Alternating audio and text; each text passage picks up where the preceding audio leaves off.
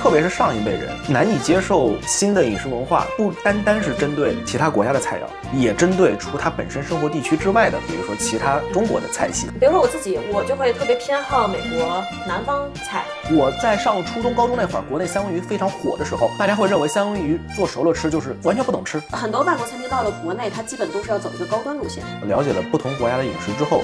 烹饪变得真的简单了很多。法国人家里会吃的菜，不就是法国人家里会吃的菜吗？和中国人家里会吃的菜有什么区别吗？Hello，大家好，我是精通中美日韩英法意多国料理的家庭厨师王阿姨。大家好，我是你就听他吹吧的李叔叔。欢迎来到我们的海外夫妻档杂谈节目。你就这么乐意拆我台是吧？可是真很好笑，我听你说前三个觉得还凑合可以接受，然后你还停不下来了，咋的？那肯定要把这个贯口说好听点，对吧？那么。今天我们要聊的一个话题呢，它就叫做中国人的中国味。我相信这个话题呢，大家应该都不陌生。怎么说呢？这话题在我看来有点怪怪的。我觉得大家近几年在网络上过于强调这个中国味了，所以呢，今天我们就来聊一聊围绕着中国味展开的话题。好，呱唧呱唧呱唧。首先吧，就是我觉得。一个中国人有中国味，他有什么问题吗？肯定是没有的，对吧？嗯嗯，那这个中国味是哪来的呢？也很简单，就是从小就吃这样的食物，然后吃习惯了，所以呢，长大之后无论到哪儿还是更习惯吃这样的食物。它其实它原理很简单，对不对？对。比如说法国人可以有法国味，然后印度人可以有印度味，俄罗斯人可以有俄罗斯味，这些都是本身它。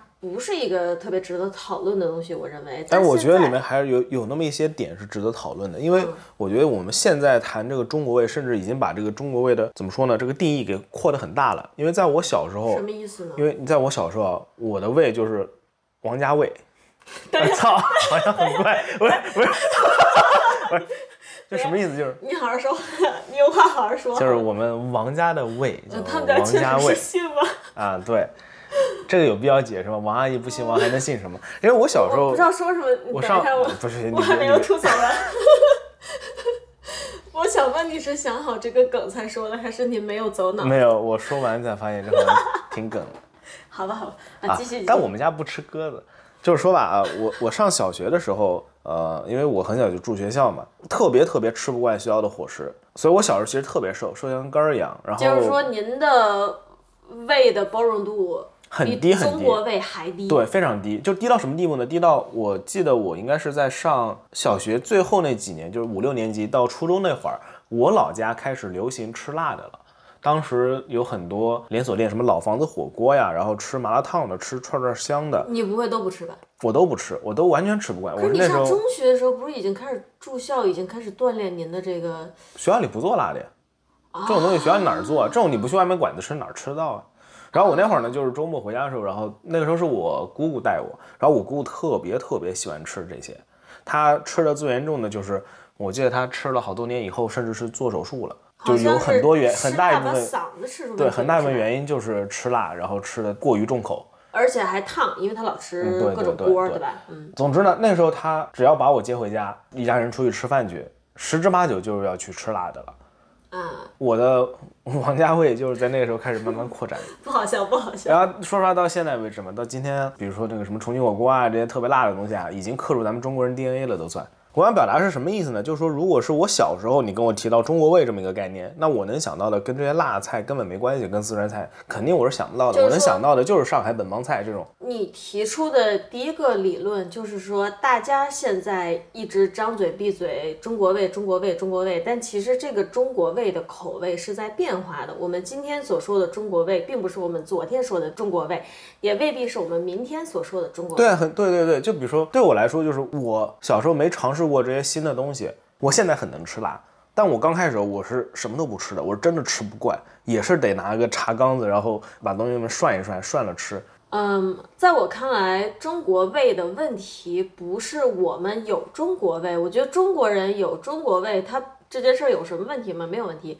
中国味的问题在于，大家现在再把中国味这三个字这个词。当做自己不肯接受新事物的借口了，这是我很讨厌的一点。你不肯接受新事物，你就说你不肯接受新事物，你别天天说中国味。就实话说，真的一个中国胃的人，他很有可能在海外旅行或者定居的时候，一边说啊外国的东西真难吃，吃不惯，我有中国胃；一边他可能在中国各地，他也会不接受这个新鲜的饮食，不接受那个地方的饮食。就其实本质上，我认为一直强调自己是中国胃，什么都吃不惯，去外国待两天就得找大米饭的人，他是不能接受新事物的。我认为。嗯，我同意，很同意。嗯。我不知道是否真的存在一个人，他不是不能接受新事物，他真的就是过度严重的中国胃。到了外国，哪怕让他过一个礼拜没有米饭生活，都要他的命了。我不知道世界上是不是真的有这样的人，那就引出另外一个问题，就是你到底是中国胃，还是你是家乡胃？就是去外国一个礼拜没有米饭就觉得自己要死的人，那。我们国内有很多地方会吃面食。我想的，对我想到一个例子就是，就是中国本身就是一个又吃米又吃面又吃粉儿又吃饼，就是什么都吃的国家。那一个人如果他出去哦，就天天跟那嚷嚷啊，外国菜我吃不惯，我是中国人。那我就问你，比如说你是一个北方人，被丢到南方去，让你一个月天天就只有大米饭吃，一年天天只有大米饭吃，你是不是也会很难受？那我把一个南方人丢到北方去，让他。一整年沾不到一粒米，只有各种面食吃，他会不会也很难受？所以真的是中国胃的问题吗？当然习惯占很大的比重，我也会有，就是中国胃，我也会有在外国，比如说我吃了一个月的、两个月的外国菜，我突然有一天我觉得，哎，这一天我得吃一次中国菜，我也有。但这个原因是我已经在中国吃了十几年的中国饭，我已经习惯那个口味了，而不是因为就是我不能接受新事物。因为我的中国胃，它对我的影响就是，可能我一个月只需要吃一两天中餐，嗯，然后同时呢，我如果觉得日常饮食有点单调，我会出去到处找。你比如说日本、美国，其实国内也是有很多来自各个地区、各个地方、各个国家的饮食，我可以出去去找这些东西吃。所以说，一个人他比如说出了国了，他在外国吃的不适应。他说：“觉得没有大米饭就会死了，或者没有大饼就会死了，这真的是中国胃的原因吗？还是你不愿意去接受新鲜的事物呢？你比如说，在日本的话，日本有好多，美国也有啊，好多印度人开的餐厅，那印度人是吃饼的。我觉得印度人的那种饼，就是他们叫馕，也非常好吃。我觉得一个经常吃面食的人应该是很能接受，但大家好像不会这样去想，大家只会想说外国每一样东西都很难吃。”因为我是中国胃，但其实我觉得不是因为你是中国胃，是因为你不愿意去发掘其他饮食的可能性。我感觉对我来说，可能也差不多是同样的这个过程。因为像我之前说的，我之前只吃我们自己家吃的东西，然后导致我对其他的食物接受度非常非常的低。我这个被纠正过来，其实是以前我在节目中有说过，我在上初中的时候，由于学校的伙食实在是太差了，然后同时面临着跟室友进行亲切友好的物理交流，然后我有这个需求，我必须得吃饭。如果我不吃饭，我没体力，我连挨打都都不行。然后那个时候呢，就纠正了我挑食的习惯，然后开始什么都吃。但是呢，就算到这样，我其实还是我的饮食还是非常中国。原因也很简单，我没吃过别的，从来没体验过别的。留学之后呢，你说是去美国上大学？对，去美国留学的时候呢，面临着一个需要自己在家做饭的这么一个情况。哦。但是呢，因为我只吃过中餐，当时咱们不是家中我一直都是做中餐嘛。我面临的情况挺简单的，就是我上网搜一搜啊，今天想做一个这个，比如说清炒长豆，然后呢？没有，买不到，没有，那就没法做。那或者再说别的，想做一个什么煲仔饭，做个焖饭，对吧？需要广式腊肠，我到哪儿去找广式腊肠啊？你看起来就不太聪明，现在。比如说我作为一个家庭厨师去改变我自己的中国味，或者说是中国式的饮食习惯，第一步其实是由一锅焖饭开始的。我们当时住在一块儿，我不是给你们做饭嘛？有一次我就特别想吃这个，因为那会儿我记得国内有个叫黄记煌三汁焖饭，你你可能没印象，你当时国内这个餐厅特别火，然后我经常去吃，我特别喜欢，然后我就 A P P 上看了食谱想去做，但是买不到这些材料嘛，然后我就试着是用那个什么，用那个美国超市最常见的呃意大利香肠代替了原版的材料去试着做了一下，发现味道格外的好。然后我再根据它这个意大利香肠的风味，我改了改自己的调料。这锅饭我们一直都在吃。哦哦，我知道，我知道。对，我们一直一直都在吃，它真的很好吃。把里面的，说实话，里面的材料就是真的又有中又有中式的，然后又有西式的，就很怪。其实挺怪的。但是我们家里一直都很畅销，大家都非常喜欢。我们当时室友也都很喜欢。就是从那道菜开始，我突然意识到，其实什么中餐啊、西餐乱七八糟的都是吃的东西嘛。它说白了都是吃的东西，根据自己的口味，你可以随意组合。如果硬要说的话，我自己解放自己的中国味，或者说解放自己的饮食观念，就是从那一刻开始的。然后从那之后，我开始非常积极的，我不再纠结于要开车开一个多小时去中华物产店，去当时的美国的大华超市去买那些我在家旁边买不到的原材料，回来去炒那些我小时候吃的中餐，而是我积极的去想有没有哪些简单的西餐我也可以做的。这倒是我们家从美国到日本，就是这么长时间，好像真的因为去中国超市好麻烦，我们两个不太去哈。然后其实我自己也反思过，我以前一门心思的我要花两三个小时去做两道菜，就给我们两个人吃一顿饭，是不是太累了？为什么会这么累？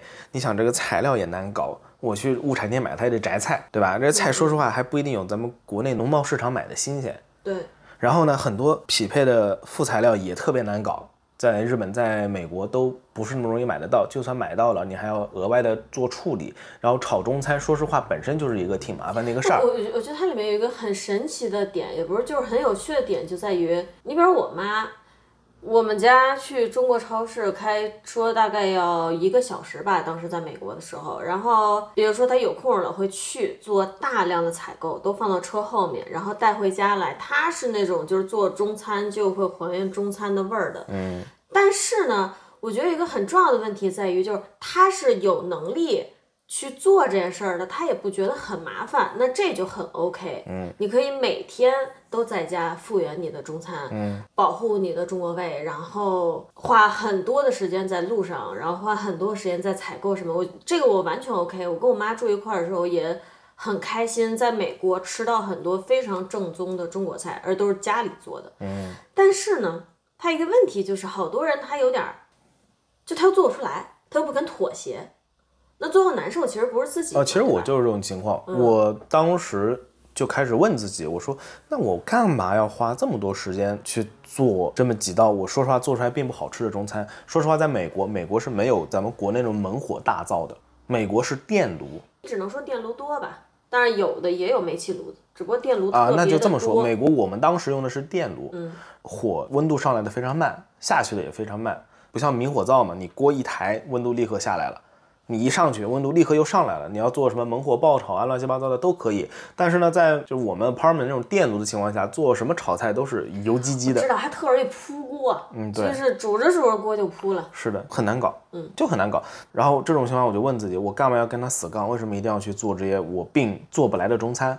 嗯，对吧？那实际上很简单，实际上我不了解别的，我也从没想过去接触别的。对，我就想做一个假设，你比如说一个人，他不是我妈，对吧？我妈在国内做那么多年饭了，那在美国去趟超市采购一下，复原一下国内的饮食，这个也说不上一件特别让人烦躁的事情，对他来说。但是很多人呢，就是刚到国外的时候，有一种非常别扭的心态，又接受不了外国饮食，自己呢又暂时做不出来，或者没摸出路子去哪儿采购。来复原中餐，然后呢，每天就很难受，就想吃这口中国菜。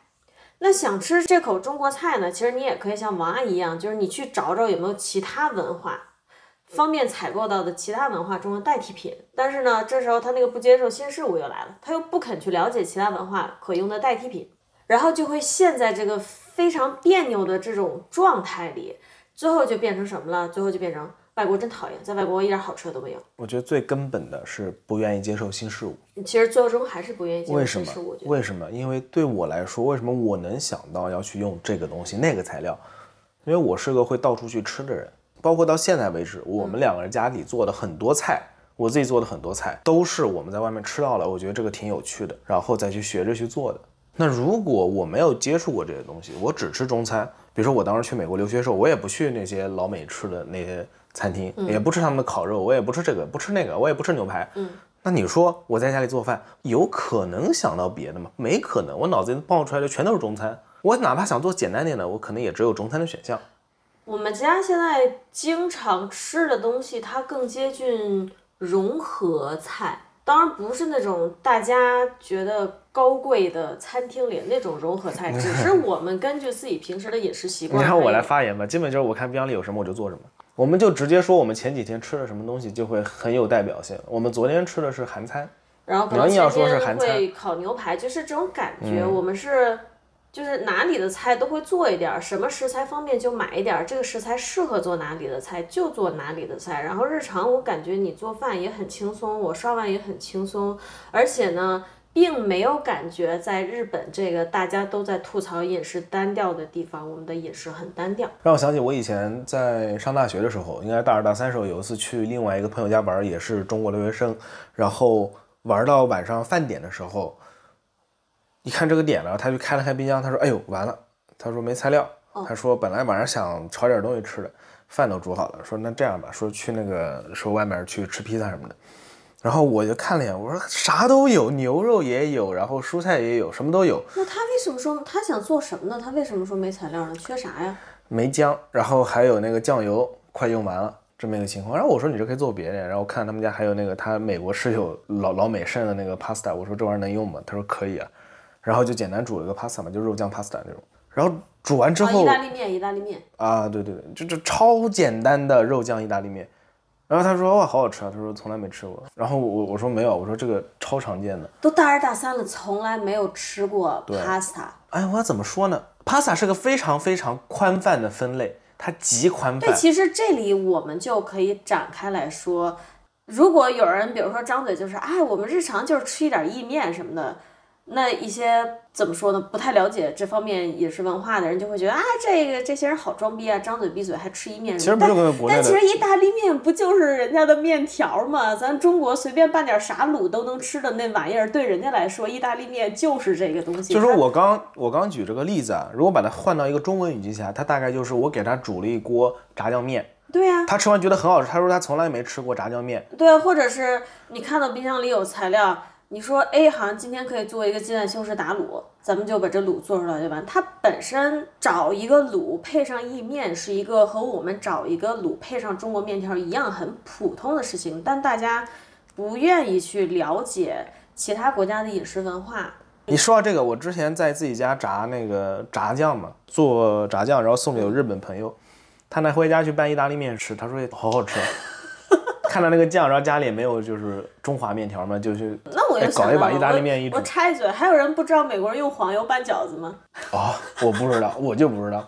我先回到我刚刚那个故事啊，我刚才故事想说，其实特别简单。虽然他冰箱里有材料，他牛肉也有，鸡蛋也有，然后西红柿也有，他那个蒜也有，但是他只是缺了姜，缺了酱油，他就不知道该拿这些东西做什么了。他实际上他家里也有面条啊，那你说你拿个西红柿炒个鸡蛋盖个面条？哎，对吧？也可以啊，对吧？他家里的面条是中国的还是？他自己的是中国的，然后他有个美国室友，然后你们就把人家美国室友的面拿对，问了你能不能用，拿来用呗。好吧。就是说他为什么想不到别的做法？因为他没见过，pasta 就是意大利面，对，他是见过，但是就像我说的，意大利面的种类特别多，或者说在他的认知里，意大利面只能像我们在餐厅里一样吃的，我只能点这几种口味，要么是。红酱的意大利面，要么是白酱的意大利面。嗯，对。但实际上，当大家去把饮食这件事儿想的简单一点儿，能吃好吃不就行了嘛？对吧？能吃好吃是最重要的。然后，意大利面和中国的面条一样，它是可以就是通过改变你这个酱料的口味，它是一个可以怎么做都可以的东西，就像饺子一样，你往里塞啥？都行，那你就想自己家里有挂有把挂面，你想怎么吃怎么吃，不就是一个道理？意大利面就跟挂面一模一样。对呀，咱们最常见的 spaghetti，就反正就是你看它好像有很多很骚很骚的，听起来很高大上的名字，把它切到中文语语境下，就是这是宽面，这是细面，对他们就是这么个意思而已。这是粗粉儿、细粉儿。所以实际上，像他像我那个朋友刚讲就是例子这种情况。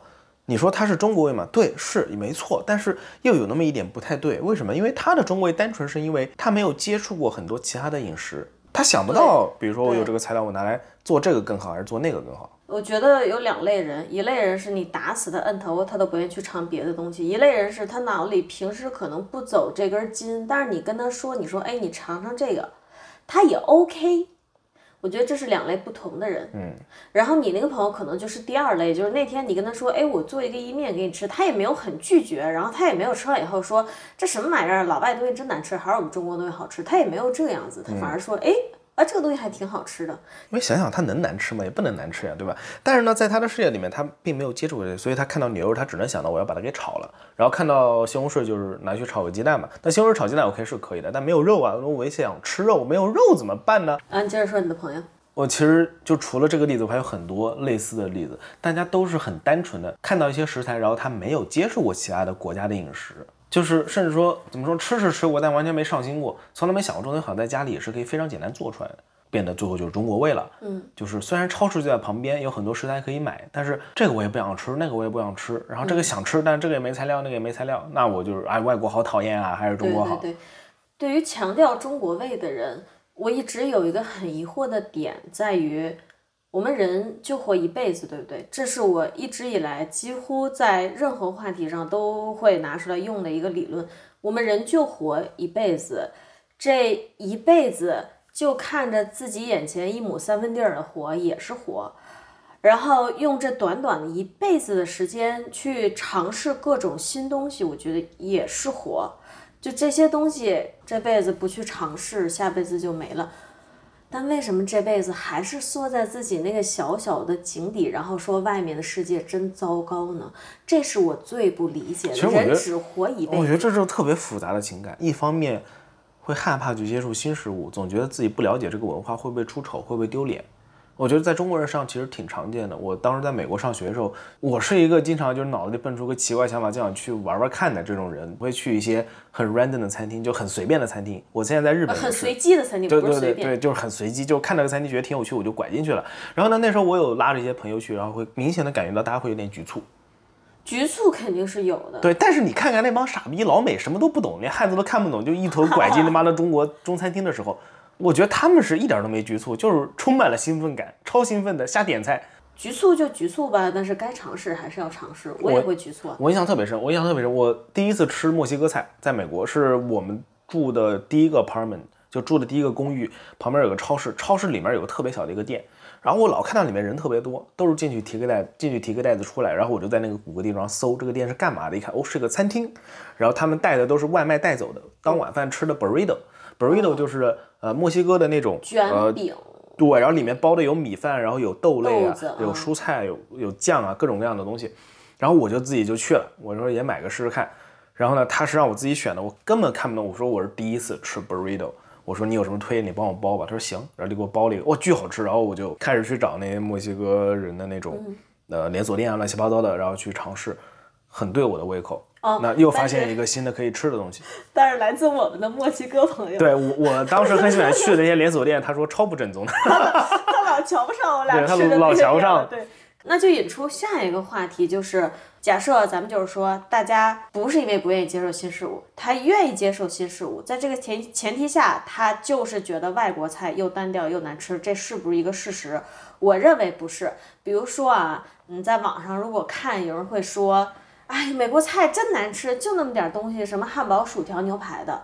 但是真正在美国生活的话，你的餐厅的选择是绝对不局限于这些东西的。比如说有些饭馆，他会。专门卖刚才我们说的 pasta 意面，它有不同种类的意面。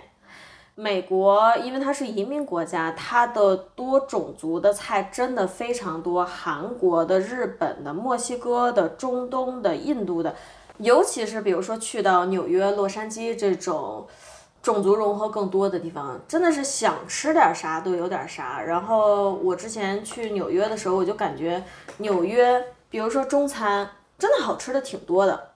我想，其他的民族、其他的国家的菜应该也跟中餐差不多，就是这些移民会带着自己的文化来到美国，做出一些很好吃也很有特色的菜。如果真的是像我刚才说的，只盯着自己眼前的一亩三分地，只看到的汉堡、牛排，当然会张嘴就说出国以后好吃的东西少。但事实不是这样的，我刚才列举了很多在美国还能吃到的其他的菜。如果说一个人非要强调啊，可是美国本土就只有汉堡和牛排，那我觉得就是抬杠了。因为大家都已经移民了，在国外生活了，有很多种方法可以提高自己的生活质量，那又不要去提高自己的生活质量，又不肯去尝试其他国家的菜品，然后回来说外国没有好吃的菜，在我看来是纯纯的抬杠，而且跟自己过不去。我也不知道怎么说，我还是举我自己的例子吧。我去美国上学之后呢，我接触并爱上的几种料理，首先就是我刚刚有说过墨西哥菜，对吧？墨西哥料理。然后除此之外呢，还有印度料理。然后印度料理很多中国人有非常大的误解，有极大的误解，实际上特别好吃，真的很好吃，很好吃。我觉得中国人不是对他有误解，中国人就是在上面找优越感。但我觉得这个行为很没有必要。那总之就是墨西哥、印度，然后泰国菜，对，泰国菜韩国菜，越南的，对，还还有那个那个中东的，中东的在美国也特别多。美国确实是一个多民族融合的地方。以我自己举例，我去了美国之后，体验了太多第三方国家的，对，除了中国、美国之外的，就我随便举几个例子啊，有刚刚有提到墨西哥菜，对吧？那除此之外还有印度料理，印度料理。在国内我真的是完全没有接触过，其实墨西哥也是了，都是完全没有接触过的。但在美国吃到之后，真的惊为天人。我之前可能对印度有很多很多刻板印象和偏见，虽然我完全没去过，也没有怎么接触过印度人，嗯，但是呢，从互联网上能看到很多相关的帖子和视频嘛，总觉得印度是一个又脏又乱的地方。哎，但实际上特别好吃，印度菜很好吃。我觉得有一个很重要的点就是脏乱和饮食的口味它是没有关系的，就是没有关系。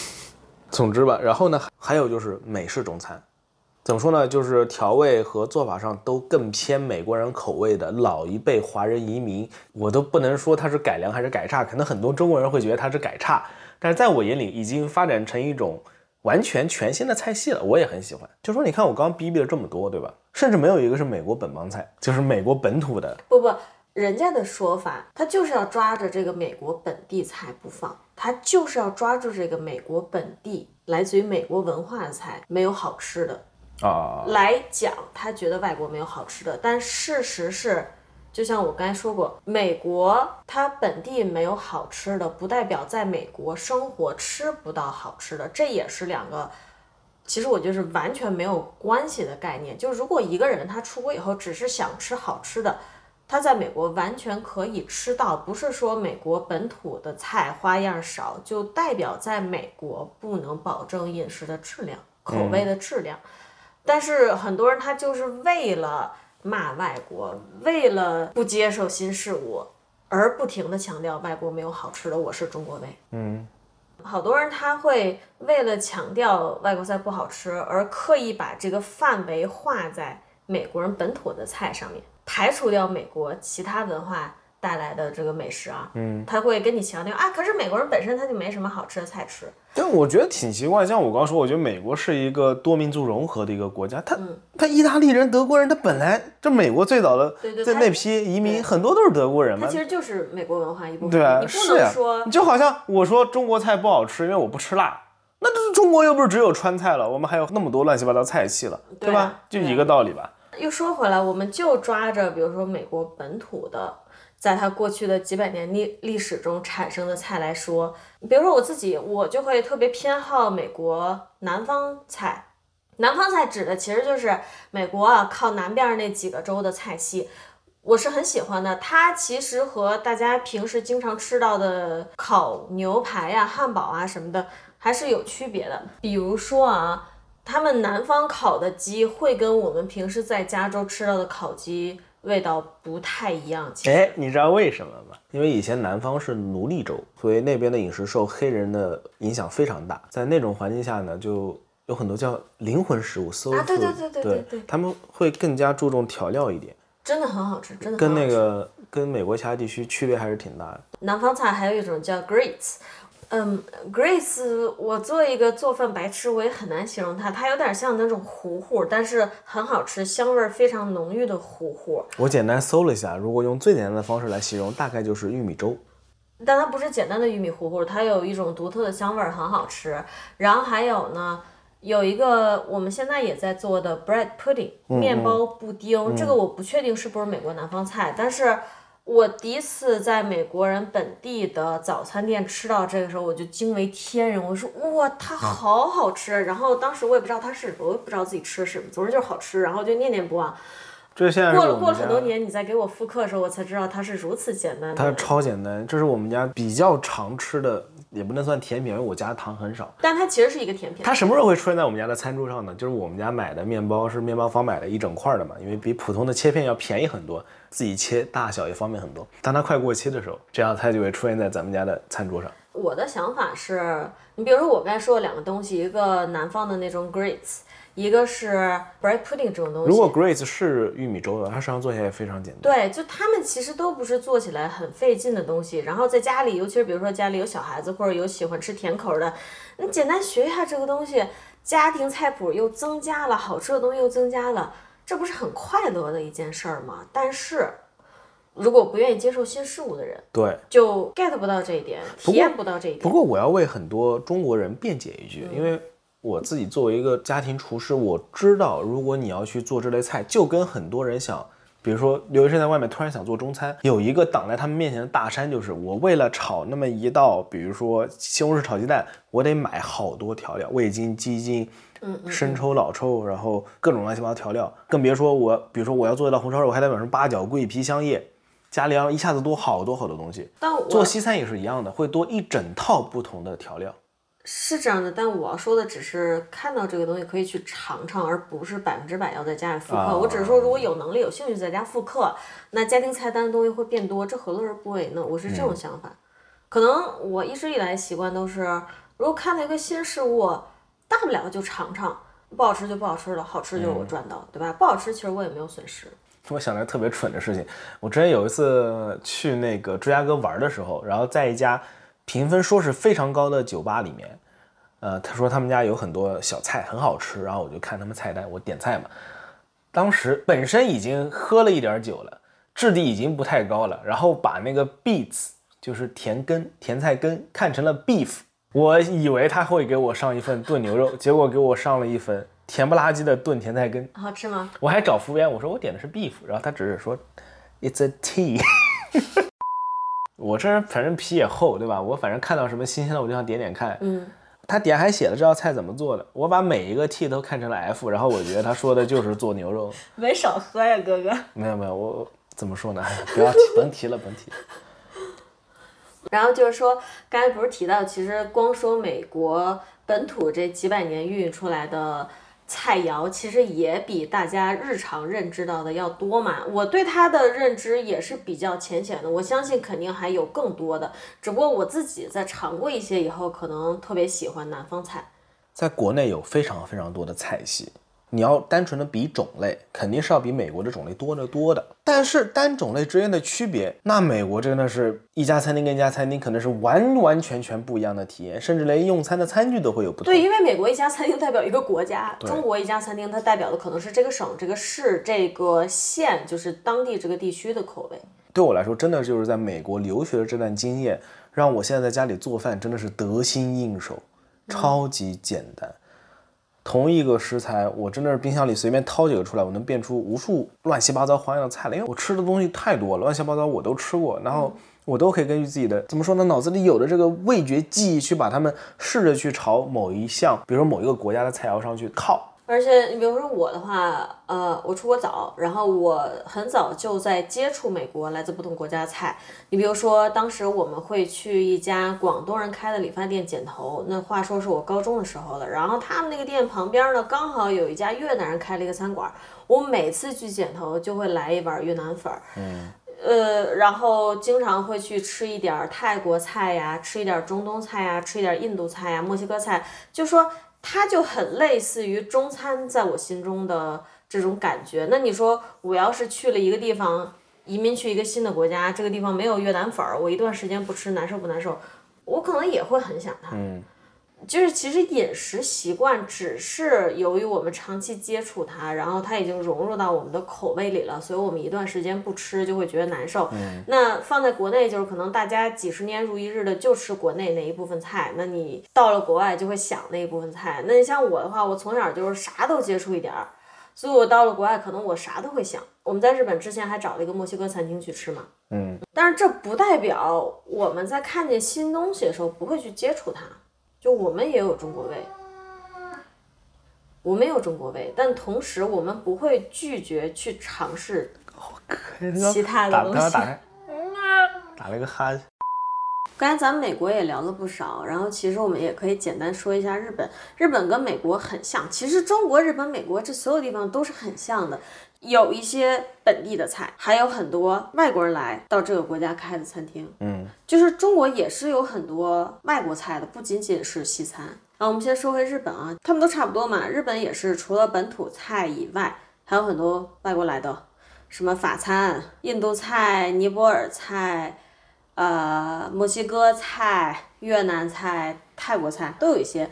然后日本本地的饮食，我自己感觉是，我觉得可能比美国的菜还要单调一点儿。但是呢，由于它也是有很多其他国家外来的餐厅嘛，所以你这样说，在这个地方生活呢，并不会真的觉得饮食很单调。你完全可以不吃日本菜，你完全可以不吃寿司、不吃拉面、不吃乌冬，去吃别的嘛。嗯。比如说，我今天可以去吃个越南粉儿，明天我吃个越南三明治，嗯，后天我吃一碗冬阴功，嗯，它并不影响我的这个地方的生活质量。这就是我要说的，日本和美国的外国菜跟国内有一个特别大的区别，就是很多外国餐厅到了国内，它基本都是要走一个高端路线啊。你要说这这，也就是为什么，那我得先简单打个岔，很快。嗯，我刚刚想反驳的是。在日本和美国确实是外国其他国家的菜比较多，在中国可能更多的是外地菜比较多。对对对，也就是说中国的其他地方的菜，就是中国只靠一己之力就丰富了全国各地人民饭桌上的菜的种类。对，外国菜更多还是在经济特别发达的地方，比如上海，上海的外国菜特别多。对，上海、北京外国菜很多，但是你比如说日本、美国的话，一个很小很小的小城市，可能它都会有一家印度菜，会有一家中餐，会有一家什么什么乱七八糟的。我们现在在大阪住这地方呢，就是特别普通的一个住宅区，挺偏的，不是市中心。对，不是市中心，但底下这一条街上就是光楼下就有一家南美的烤肉，然后老板也是外国人，然后还有一家印度料理，再过去一些还有一家韩国菜。其实我上个月才跟我朋友约着在大阪找了一家法国菜，然后去了以后发现是一个非常平价、平民化的一家餐厅，它并不是我们想象中那种高端的法餐，菜也很好吃。你坐在那个小餐厅里面，就会感觉好像就是随便到了法国街边找了一家很普通的。人家日常会去吃的小餐厅，而不是我们国内通常提起法餐所认为的那种超高端、超贵，要先前菜，然后再主菜、再甜点的那种餐厅。日本和美国，它外国菜跟国内的一个区别就是，可能你在日本、美国待久了，你会觉得，哦，那西餐也好，外国菜也好，日料也好。它其实就是人家自己国家日常会吃的东西，日料就是日本人会吃的料理，西餐就是西方人会吃的餐点，饮食本身其实就应该是这么简单的东西。这也是为什么我们两个在认识到这一点以后，就会很容易的把其他国家菜融合到我们日常的饮食中，而不会觉得好像哎，我们今天好像吃了一个法国人家里会做菜，我们超高贵什么，就完全不是这样子，因为。法国人家里会吃的菜，不就是法国人家里会吃的菜吗？和中国人家里会吃的菜有什么区别呢？它如果好做好吃，放在哪儿它都好做好吃。我们家有两个特别大的面桶，一个桶里面是山东挂面，另外一个桶里面就是 spaghetti。嗯，他们都是普通的面，就是意大利面条。嗯，其实我也不会特别在意。国内最近可能是我也是帖子刷的多了，我老刷到一些什么。哎，原来北方人还会这样啊！或者一个北方人说啊，原来南方人还会那样。我觉得这些都没有什么意思。比如说我们家就是一个南方人，一个北方人，我又没有这个能耐。那最后就是王阿姨现在也学会烙饼了，也学会做炸酱面了。但我真的还要吐槽一下，这个这烙个饼太费事儿。终有一天会成为北方的家庭主妇是吧？不是，我可能不会成为的，因为它真的太费事儿了。我们家做饭一切都是本着。简单为主的，就我举个怎么说呢，有点跑的例子啊。我小时候一周吃白米饭嘛，嗯，我们那边是不怎么吃馒头的，就面食基本不吃呗。对，但我现在发现馒头它太方便了，就是在这边物产店买那种冷冻的山东大馒头，每次吃饭就蒸两个就可以了，都不需要淘米煮饭，不需要等那么长时间，太方便了。馒头蘸各种的东西都太对，就这种面食我老 OK 了，但是烙个饼。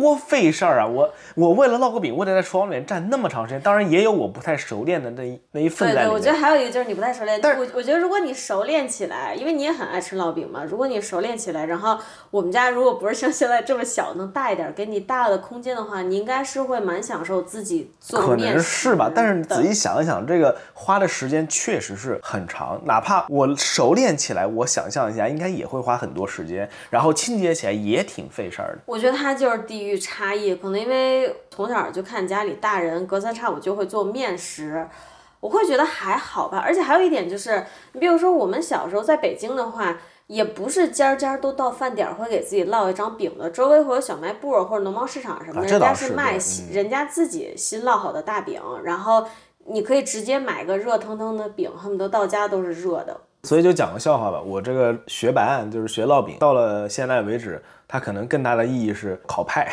最开始我是冲着去烙饼去的，但后来发现它太复杂了，然后我就想这些面粉啊，能不能做点别的用？然后就去试着试做那个做派，然后发现做派它好方便啊。然后现在就成了咱们家吃剩的水果，一旦有那个快到保质期了，或者它不脆了，它不好吃了对，就是水果派。其实我突然想起来，你那一天突然超兴奋从厨房出来，说你尝试做了一个中东什么菜，是把鸡蛋泡在啊酸奶里，那个是什么？Turkish egg 土耳其蛋，土耳其蛋。然后你刚给我弄出来的时候，我听着其实就觉得很地狱料理，很怪，但是但是它不影响我想去尝一下。嗯，很好，尝完以后发现自己并不喜欢，我也不会说土耳其菜都好难吃啊，我只会说哦，原来这是人家的口味，我可能不太习惯。其实我记得就是生鸡蛋拌饭你也吃不怎么惯的，你会觉得有那个蛋腥味儿是吧？但那是因为腥味儿，那不是因为我觉得它不好吃。嗯嗯我就我就特别喜欢吃那个东西。对对，怎么说呢？我就是会单纯的觉得去尝试不同文化背景下的饮食，也是对人家文化的一种了解，我觉得这很有趣。说的好多人拒绝外国的饮食文化，觉得外国菜不好吃。我想到一个特别特别离谱的例子，你说螺蛳粉味儿冲不冲？而且螺蛳粉其实它是最近几年有十年嘛，才突然好像全国人民都开始吃了，以前真不是这样。说出来你可能不相信，我一次都没吃过螺蛳粉儿。啊，你没吃过，我从来得给你整一次，挺好吃的。嗯，我从来没吃过。那个味儿是有点儿，那味儿我觉得也说不上特别臭啊，我我觉得还行，我还挺爱吃的。你就说一碗螺蛳粉摆在桌上，然后一碗意大利面摆在桌上，你说哪个更让人难以接受？对于不了解的人，肯定是螺蛳粉。抛开国籍，抛开文化背景，你从这个食物本身出发，绝对是螺蛳粉更刺激。但大家不会这么想，大家还是一直跟那儿喊说啊，我中国为什么外国东西不好吃，我接受不了。螺蛳粉本身是很好吃的，我想说的是，但是很多人看待外国菜的眼光，就会像是可能一个不了解螺蛳粉的人看待螺蛳粉，嗯，然后甚至一个不了解的螺蛳粉的人看到螺蛳粉很抗拒，都情有可原，因为它的味道摆在那里。但一个不了解意面的人看着那样一盘也没有什么奇怪味道的面摆在那，吃都不吃一口，就说这肯定不会好吃，这是很怪的一件事情。嗯，说回其实能接受不同国家、不同文化的饮食，它有很多优点，还有一点就是其实还有一个，我一直在想啊，像特别是上一辈人难以接受新的饮食文化，这不单单是针对其他国家的菜肴，也针对除他本身生活地区之外的，比如说其他中国的菜系。可能出了市、出了省的菜，他也吃不惯。有没有种可能是他就是不知道该怎么评价，或者说他在里面很难找到认同感？我来试着解释一下，就是在国内的饭局上，我经常见到一桌子爷叔，大家一起说这个鱼它好吃，为什么？因为它嫩，他们会非常乐于去给晚辈演示，这筷子一夹，这个鱼肉就散开来了，这种就是好的。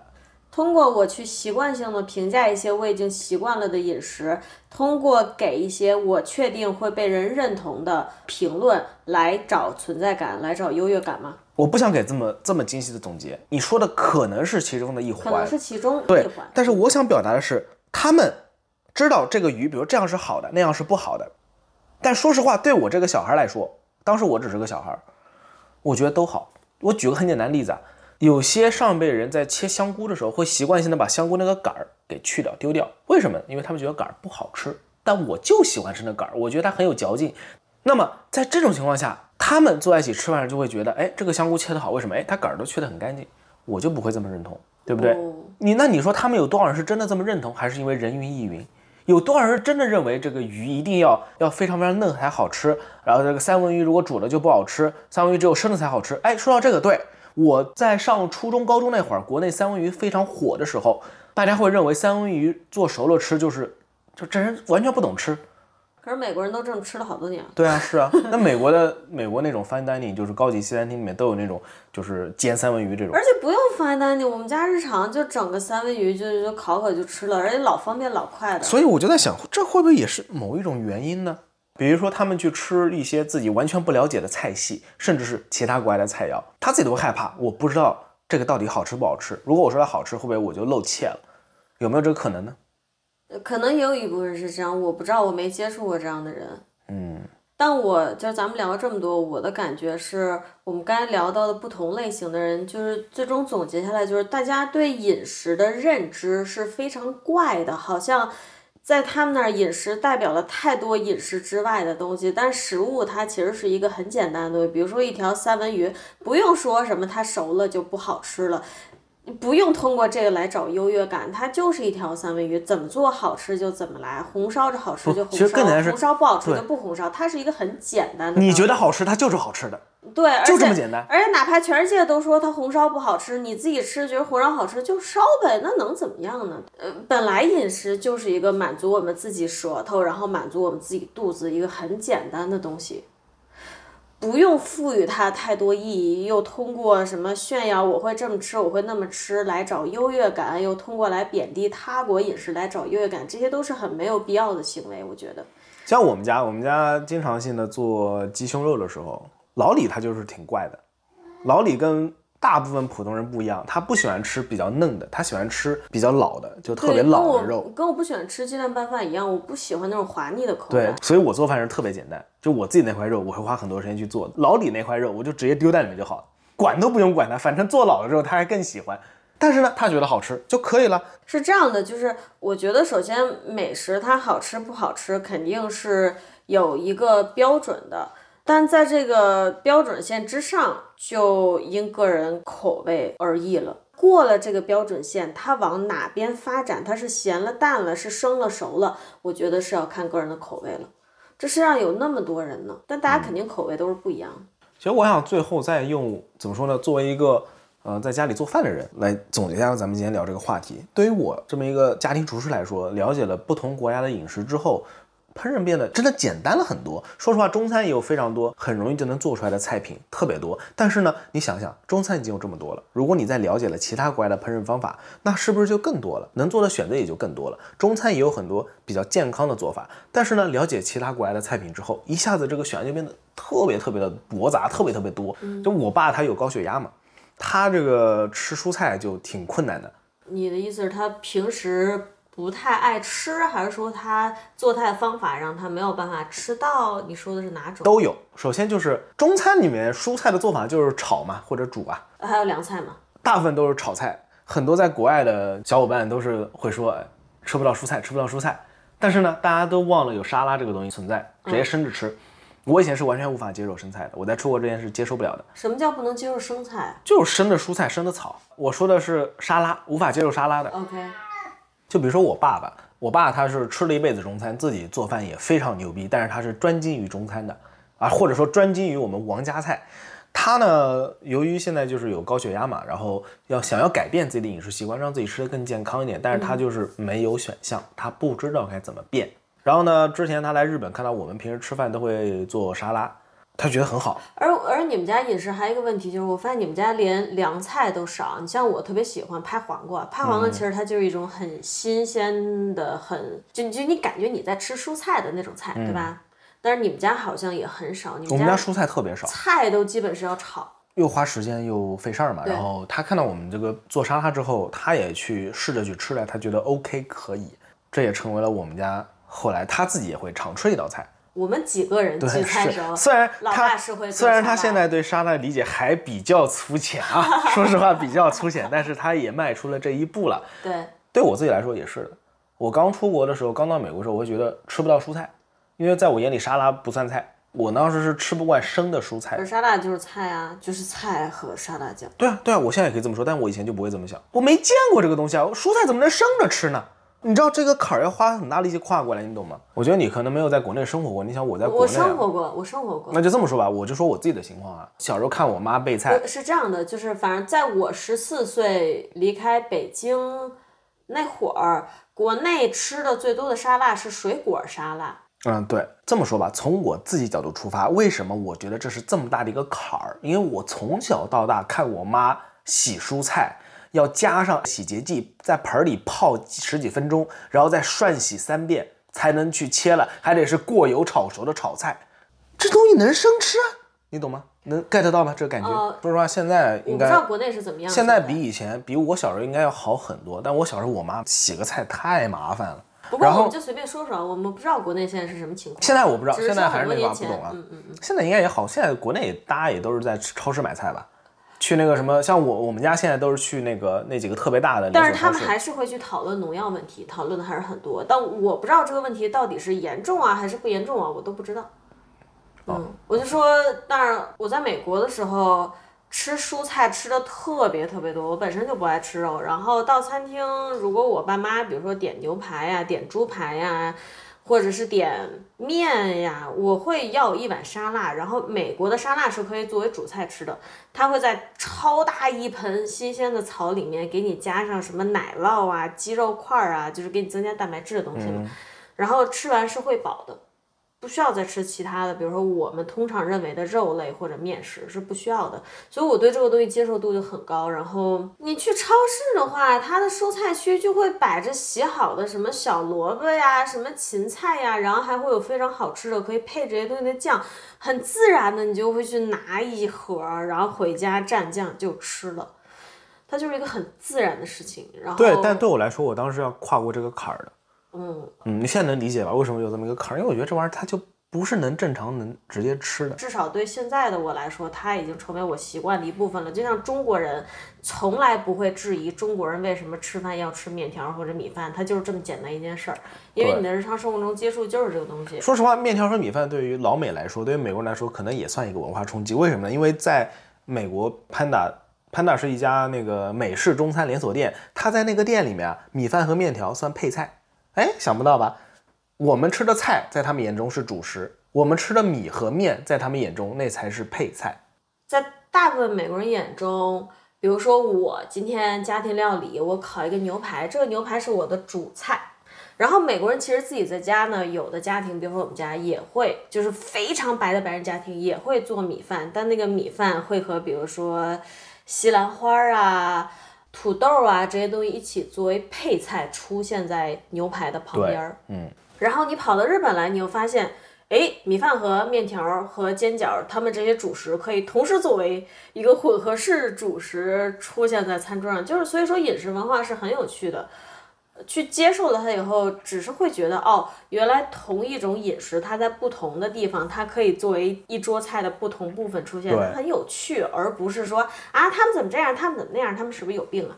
如果出现了后者这种想法，就会错过很多很有趣的东西了。我觉得真的会真的会错过非常多很有趣的东西。就是比如说中国人，然后走到外国说，哎，米饭怎么跑到美国成配菜了？怎么跑到日本又能和饺子一起吃了？那一个日本人跑到中国，或者说一个美国人跑到中国，也会觉得说，哎，这中国为什么主菜只吃米饭呀？它最终不是说哪一个国家做的是对的，它只是各个国家、各个文化有自己的特点，有自己的饮食习惯而已。怎么说呢？还挺奇特的。你说中国人都能接受，说有那么一个地区的都是中国人，他们每餐饭不吃米不吃面，只啃大馒头，他都无法接受意大利面。而且还有一个最逗的事情，这是可能我作为一个北方人，我我也说不好是北方的问题还是什么，反正就是至少是我从北京出来的孩子，我认识你，还有当时咱们大学一众什么江苏其他地方的朋友的时候，我才知道有龙虎斗。龙虎斗，嗯，我就馄饨面我面。才我才知道有馄饨面这个东西。那你说馄饨面其实它不也是一个主食加上一个主食吗？那它和日本一个主食炒饭加一个主食面条有啥区别？这不是一样的东西吗？那是啊，对，只不过是不是在你们眼里看来馄饨不是主食？也是，馄饨是主食，没毛病。他们都是主食。对啊，那既然尤其是，呃比如说来自你们那个地区的人已经知道面条和馄饨可以，或者面条和饺子可以煮一锅吃了，为啥到日本，比如说还会疑惑说啊，日本人怎么还这样吃？说实话，我现在突然就理解为什么会存在龙虎斗。我给你解释一下，我们高中时候去吃那家小店，他们家只有三道菜：嗯面条、嗯，馄饨，面条加馄饨。三块钱的面条，三块钱的馄饨，或者三块钱的龙虎斗。我们学生手上只有三块钱，几乎大家都是去点那个龙虎斗的。为什么？那可以多吃一样啊，对啊，是啊，就很简单。对啊，就是不是觉得很能理解？是不是觉得就一下子哎懂了？如果我我也点那个两个混在一起的，它最有趣的点就是，其实当我刚了解到这个玩意儿的时候，我整个人是震惊的。我会说啊，为为啥要把俩主食放一起？但是疑惑归疑惑，它并不影响我去吃它，然后吃完以后觉得哦，和普通饭也没什么区别，挺好吃的，它就是一种饭，它只是把俩混一起了。嗯，不是说我现在已经由于吃过一些奇怪的东西而觉得这些没什么好惊讶的，而是惊讶之余，它并不影响我愿意去接受它和了解它。我现在是这个心态。我跑个题啊，说这个比龙虎斗更加令人怎么说呢？拍案叫绝的应该是大阪人的这个 soba 面西，呃，面炒饭。对对，你没听错，用面炒饭哦，特别骚，炒面和炒饭混在一起变成面炒饭。那是我们在一家大阪烧店吃的时候，你第一次给我点的。然后我当时跟我第一次知道龙虎斗的感觉是一样的，就是哈，但我吃了一下就很好吃啊。要说了，我我可能我的性格就是这样，我就是特别喜欢尝试这种看着怪怪的新东西。我第一次是在公司门口有家特别小的茶餐厅，他们家每天有每日限定的这个优惠午餐，然后你就吃门口会挂个牌子。我那次看到这个就是面饭，就是我刚说这个日文啊，叫 soba 面西，它直译过来 soba 就是日式荞麦面，面西就是饭，就是面饭，它就是面饭，我都不知道它是炒的还是怎么的，我就觉得这个太他妈有趣，太他妈地狱，太他妈邪恶了，我就点了一份，我还要了一份煎饺。碳水炸弹。我当时就想说，这绝对这个就凑全了，有面有饭有饺子，结果他给我上了一份面炒饭，意外的好吃，就是三样主食凑了一桌，啊对，一个配菜都没有，非常经典的大阪人。但是非常好吃，然后我就爱上这个东西，嗯。但是最后啊，最后我想从这个厨房的角度来谈一谈，当打开胸怀接纳全世界的不同饮食文化之后，我的厨房生活变得轻松了太多太多了。很多很多材料，它都被我发掘出了不同的用法。比如说，有时候家里有人送红酒，然后我这人是不喝红葡萄酒的，全部拿来炖牛肉，法式红酒炖牛肉。而且那那些原材料，你别说，还都差不多。你往里面加个八角，有人会骂你不正宗吗？谁骂我呀？我自己吃啊，我喜欢吃不得了。然后我们家的白葡萄酒喝不完的剩一口了，会拿来做那个日式的亲子盖饭。然后我们家其实还有一个最好就是解决了吃蔬菜的问题。除了各种各样的沙拉做法之外呢，还有很简单的蔬菜汤，很简单的蔬菜烘蛋，这种来自有的是法国，有的是意大利，反正各个国家的最普通、最朴素的家庭料理，在自己家里做起来，好简单啊！所以导致我现在其实准备晚餐，我可能总共花的时间，甚至快的话二三十分钟。如果是做 pasta、做意大利面的话，真的是分分钟就能做出来。而且很好吃。对，pasta 意大利面这个东西，它其实真的就跟我们自己在家煮点挂面，然后弄一个香喷喷的卤盖上去是一个效果，只不过风味有不同。我对这个话题的感想其实是非常纯粹、非常简单的，就是人就活这一辈子。为啥不尝试呢？就说不出国，我在国内，我有一段时间因为出差需要在国内各个城市跑，我也几乎跑到一个地方，我就会疯狂的吃。然后我几乎对每一个地方的饮食都好爱。我去郑州了，我去新疆了，我去青岛了，每个地方我都好喜欢。